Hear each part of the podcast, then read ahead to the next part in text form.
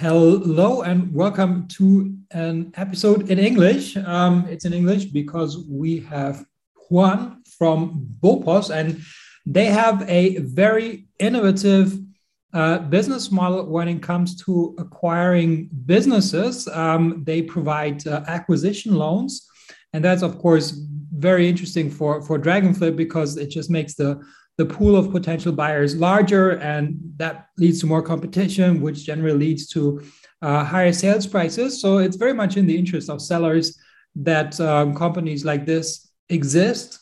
Um, or if you're listening, maybe you want to buy a business, uh, Juan can also help you out. So uh, welcome to the show, Juan. And uh, yeah, maybe uh, briefly say something about yourself, and then we get right into the, the subject of how acquisition loans work. Thank you, Timo. It's a it's a pleasure to be here with you. Um, and I also appreciate that you are doing it in English. Um, my German is still still in the making. Um, yeah, we're uh, I would say we're a young company. We were formed uh, in 2020, but uh, so far we've funded quite a number of uh, of acquisitions. So yeah, I think you summarized pretty well what we do. We, we, we lend money for acquisitions. So if you want to buy an Amazon business, if you want to buy also a SaaS business or a, an e-commerce or D2C uh, e-commerce business, we can help you.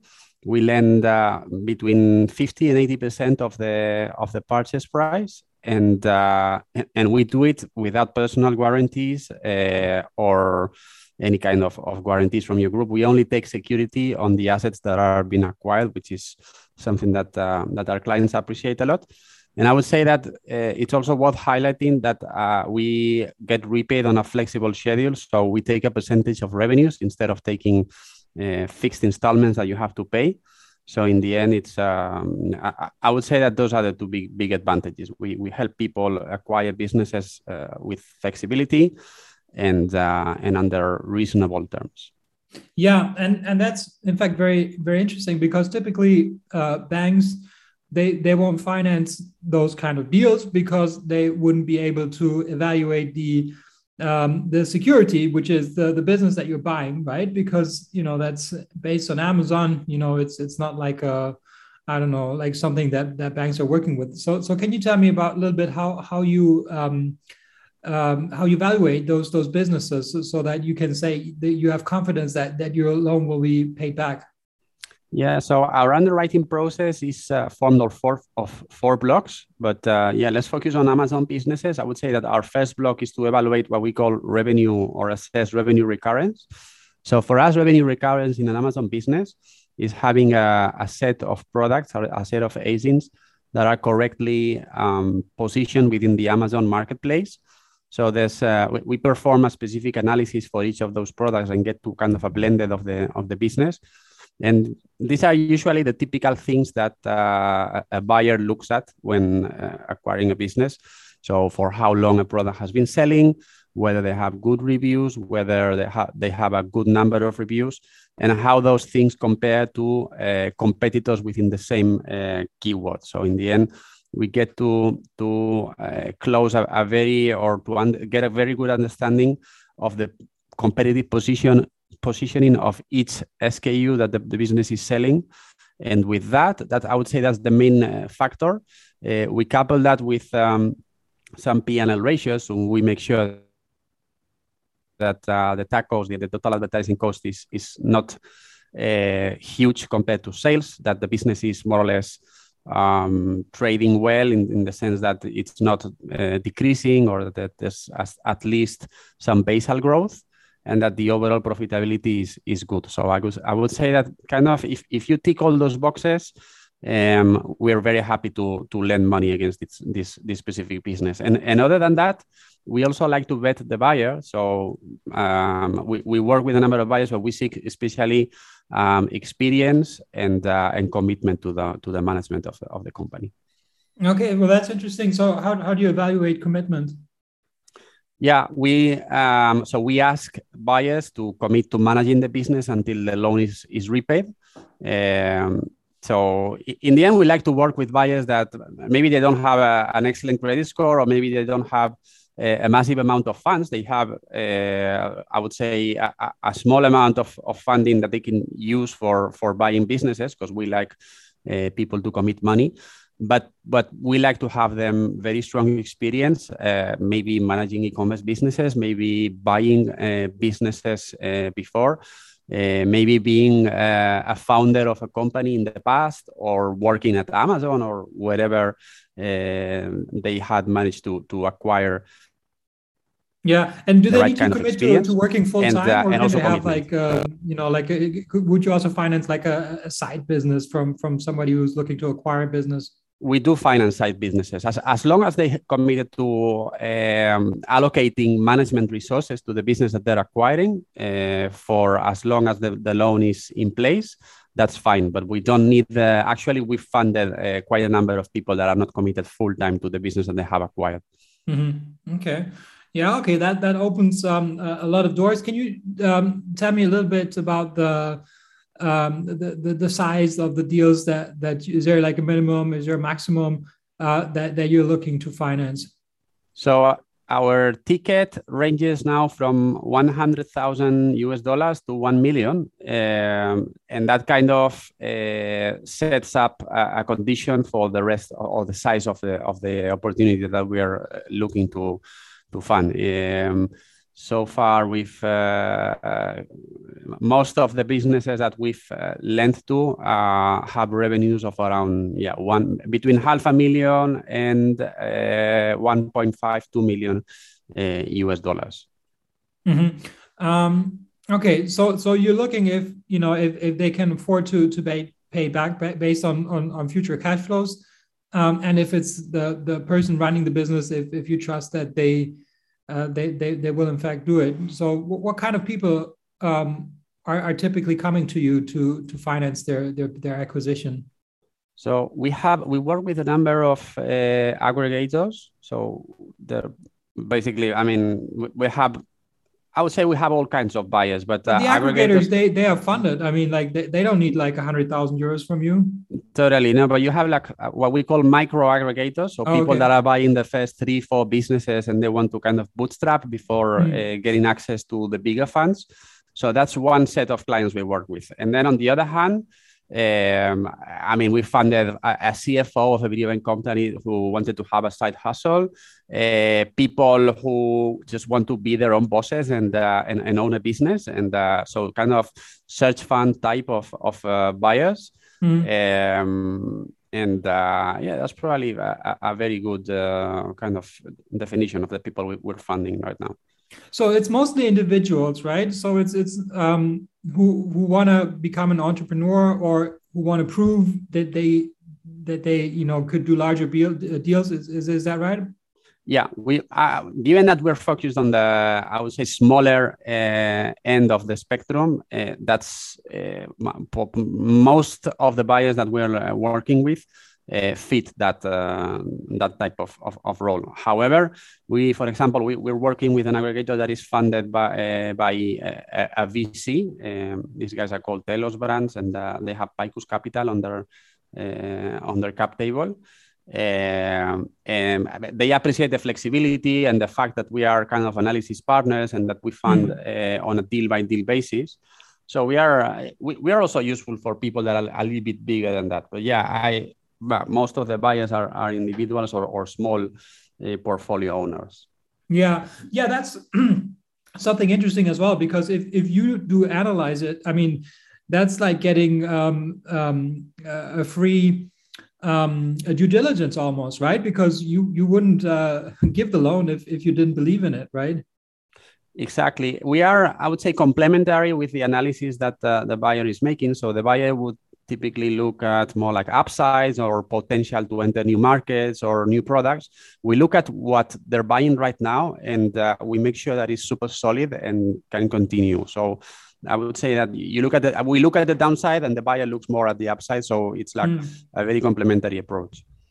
Yeah, that's interesting. Um, and this is something Willem told me that that you also pre-approve businesses. So let's say we could put something on the Dragonflip marketplace, and uh, you you would pre-approve it. I, I, should have checked with him first, but is is that something uh, that that you also provide so that people you know use it as a signal you can say like okay well if they pre-approve then it's probably a good business that's uh, that's something that we do yeah uh, so we uh, take a look at the businesses before they go out to the market or right as they go into the market because we're very quick and in 48 hours we can provide a term sheet um, and if we are able to, or if it ticks our, our boxes, we can provide a term sheet. So whatever buyer comes uh, and, and, and wants to use our financing, they can use it. So it's it's also a tool for for you guys uh, brokers.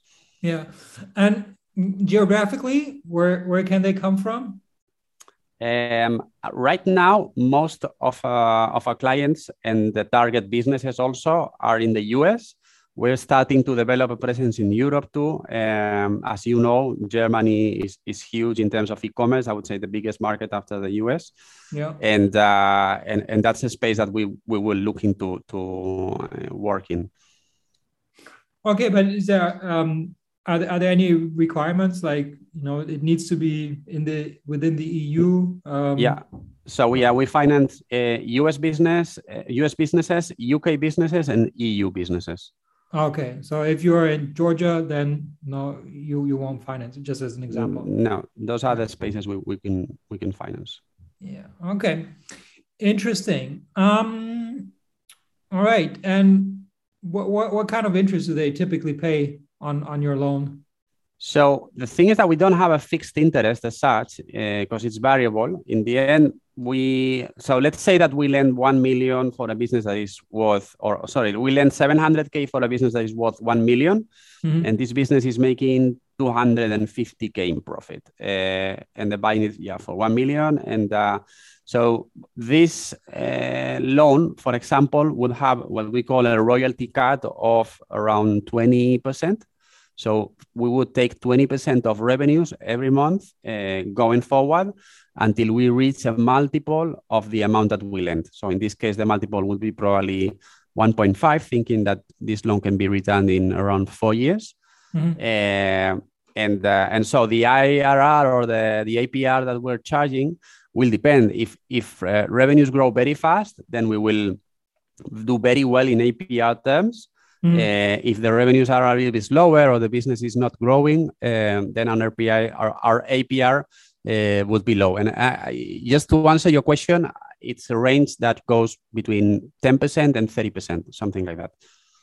Yeah. So typically they, they would use it, you know, for the part that they couldn't get financed uh, by by a, a, a, traditional bank, right? So like if, if you have like a if, if you're if you need one million and maybe yeah, 800,000 you get elsewhere, but the last 200,000 probably with you, right? Is is is it would that be like a typical uh, deal structure?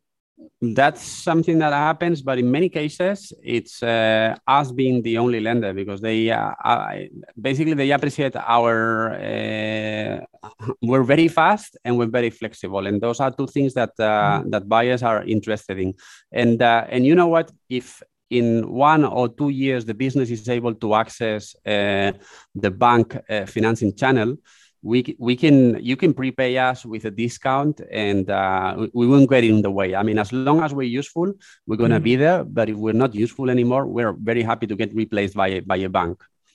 Yeah okay. Yeah that's that's that, that makes a lot of sense because eventually you know like it, it will be uh, financed by a bank um, and you know they they probably will will get better terms but initially they wouldn't get it so they definitely need you need you in the beginning so i understand that Exactly. Um, That's a use case that many people are, are doing. So they're using a financing with the goal of in probably one or two years uh, accessing accessing bank bank debt. Yeah. Okay. Um, and so you see a lot of deals. Do you, do you, do you think like the the competition is is increasing? Like I mean, I, I do see, but like I want to see your perspective. And and do you add to that as well? Like uh, you make things even worse. Uh, now more people are having access to capital, and, and prices go up even more what we're seeing is a lot of people who want uh, who wants to buy a business and who wants to be a buyer and uh, and you see more and more people coming to the to the space and many people don't have access because there's not so much i mean you have a number of competitors doing more or less what we do in a sense so providing alternative lending to to uh, potential or wannabe buyers Um, but I, I guess that in most cases they're not as flexible as, as we are. Uh, and they're not as fast as we are, and they're uh, not as specific as we are. Because if you look at the, the revenue-based lending players, many of them provide smaller amounts or or short-term uh, schedules. So in the end, it's not as useful for buying a, a, a business right now. And uh, of course, if you're able to access uh, banks, uh, then that's uh, I would say that would be the preferred option. But in many cases, especially when you're acquiring assets or when you're acquiring an Amazon business that doesn't have uh, a long trajectory, it's uh, it's kind of hard. So I guess that given that this is a very uh, I would say attractive space and a lot of buyers are coming into the market, we will see competition increasing over time. Uh, I, I, actually didn't mean like competition for for for you, but I meant competition for um, Amazon-based businesses that are being sold. Oh, okay. Uh, yeah, I mean, we, we see a lot of people trying to to buy business. This is a, I would say, this is a seller's market. It's yeah, uh, definitely, yeah. it's you got a lot. Of, uh, it's crazy. A lot of people just wanting to to buy businesses. Yeah. So I would say this is the right time for for selling a, a business. Yeah, definitely. Um, how, how many aggregators do, do you think there are like you you know even more than than than we do because you you probably speak to aggregators that you know are just starting you know how, how many do you think there are um, thousands. I mean, uh, I would say that in a on an average week, we talk to. So if, if you think of about uh, our origin, origination team agenda, so they set up like half an hour uh, meetings. They have like 10 uh, meetings a day. So out of these 10 meetings a day, probably three, three or four are mm, with people that have just started an aggregator. So you can imagine that you can count them by, by thousands.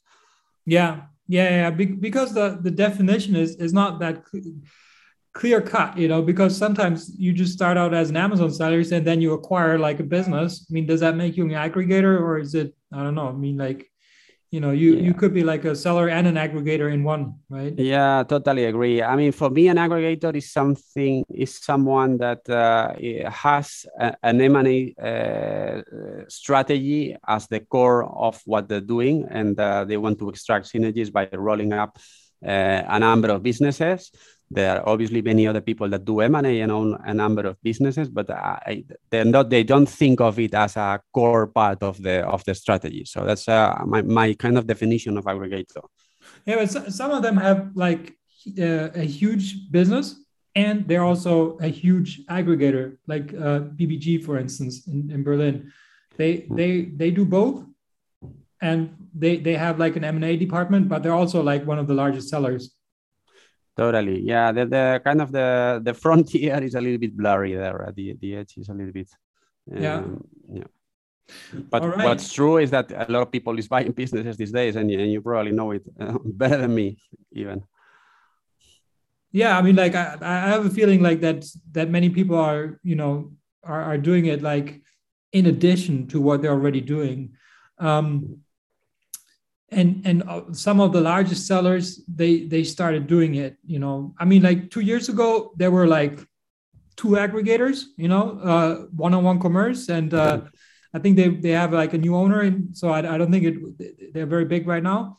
Um, and then all of a sudden like hundreds came. I mean and then the the other regular Amazon sellers that, that weren't aggregators, they they then also became aggregators because they saw that people are just being aggregators. So they they thought they could also do that. So now there's almost every Amazon seller is, is also an aggregator.